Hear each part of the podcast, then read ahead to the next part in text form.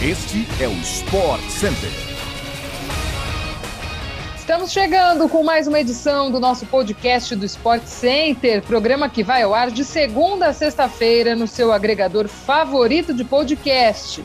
Sempre com as notícias mais quentes do esporte no Brasil e no mundo. Eu sou Glaucia Santiago e não deixe de nos seguir para não perder nenhum dos nossos episódios diários. Certo, Bruno Vicari? Um beijo para você, seja bem-vindo.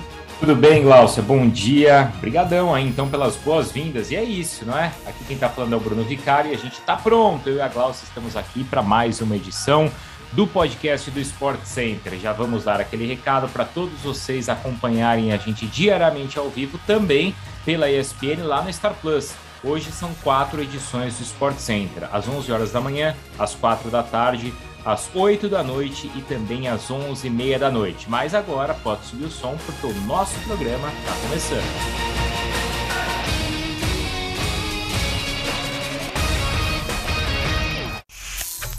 Em busca de alguns reforços, a pedido do técnico Paulo Souza, o Flamengo contará com um grande nome para a zaga.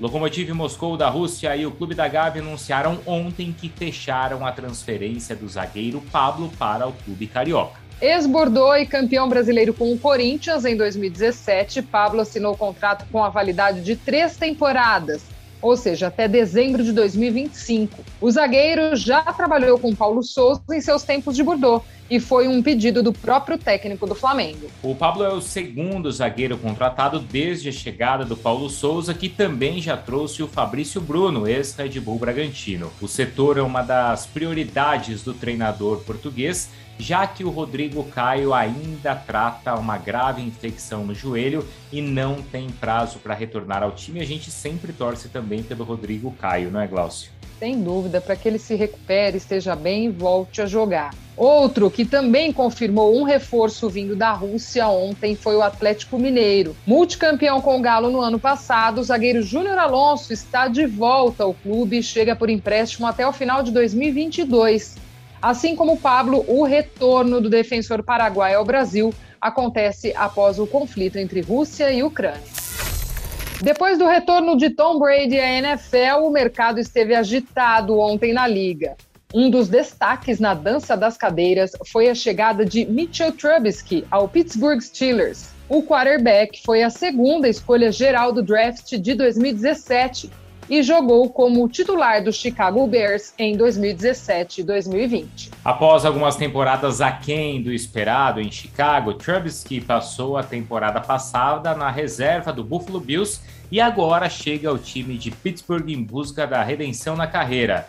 Ele será o primeiro quarterback na era após a ele será o primeiro quarterback na era após a aposentadoria do Big Ben, lenda dos Steelers que se aposentou ao final da temporada 2021. Outro destaque do dia de ontem foi a renovação de James Conner com o Arizona Cardinals. O running back fechou um contrato de três anos com o Cardinals, time onde foi uma das peças chaves na temporada passada e onde chegou ao Pro Bowl.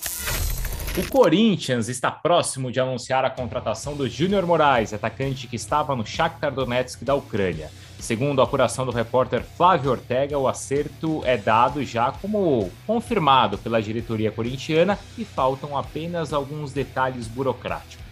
Moraes tinha vínculo com o clube ucraniano até o meio deste ano. O atacante ficou livre no mercado depois que a FIFA liberou atletas que atuam na Ucrânia de seus contratos até 30 de junho, por conta dos conflitos armados na região. Júnior Moraes foi revelado no Santos e chegou ao Shakhtar em 2018, onde disputou 106 jogos e marcou 62 gols. Outro jogador que estava no Shakhtar e que desperta interesse do timão é o meio-campista Maicon.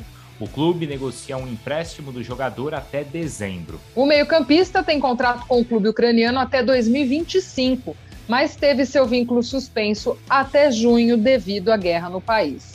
Bicampeão paulista e campeão brasileiro com o Corinthians, Maicon conquistou títulos com o Shakhtar, sendo bicampeão nacional, campeão da Copa da Ucrânia e da Supercopa Ucraniana. Pois é, Bruno, tá aí o Vitor Pereira pedindo reforços no Corinthians, já com o Júnior Moraes adiantado e também agora esse papo do Maicon. Júnior Moraes, uma posição que há muito se fala, né? Há muito tempo o Corinthians buscava esse cara de área, assim como outros clubes no Brasil.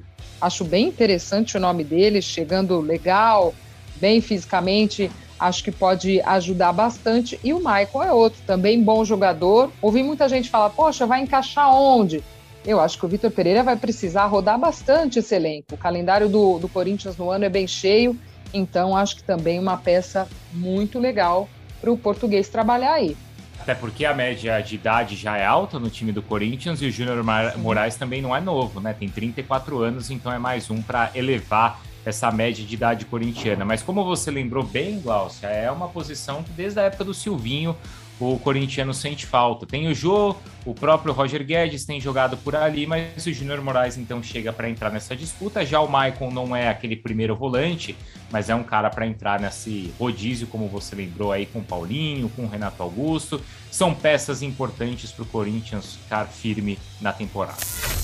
O Chelsea enfrenta graves dificuldades financeiras após as sanções do governo inglês ao seu dono, Roman Abramovich, que tem suposta ligação com o presidente russo Vladimir Putin. Em meio aos embargos, os Blues terão que enfrentar uma operação de valores astronômicos. Trata-se da compra do Romero Lukaku, que chegou ao clube inglês no início da atual temporada após dois anos na Inter de Milão.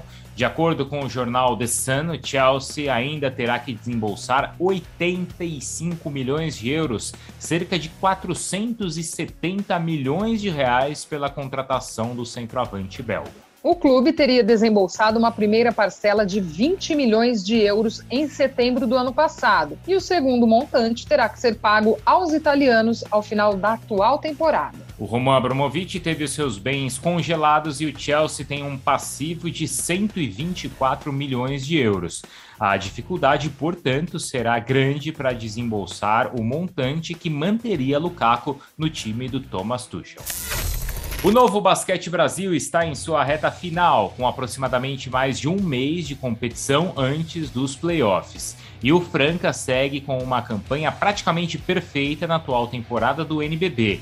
O time liderado por Lucas Mariano, Jorginho e também Lucas Dias conta com 25 vitórias e só uma derrota. Que grande campanha faz a equipe de Franca, que é a primeira colocada na classificação do NBB e certamente estará entre os quatro que ganham folga na primeira rodada dos playoffs.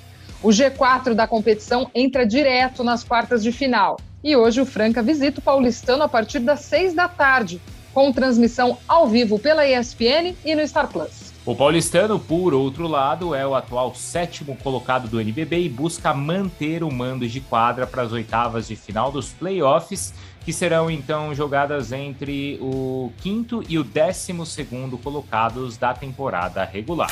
Chegamos ao fim de mais uma edição do nosso podcast do Sport Center. Amanhã, às seis da manhã, a gente está de volta, hein? Não se esqueça de nos seguir para não perder nenhum episódio. Bruno, obrigada pela parceria mais uma vez, meu amigo. Um beijo grande, até a próxima. Valeu, Glaucio. Um beijão para você e uma ótima terça-feira para todos que estão nos ouvindo. Até mais.